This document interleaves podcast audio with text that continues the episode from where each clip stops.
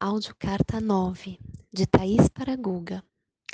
Tocada pelo encontro com tantos amigos e tantos familiares que eu tive nas festas de final de ano, eu reflito: quem estamos colocando verdadeiramente ao nosso lado, a ponto da gente compartilhar dores e medos que nos arrebatam?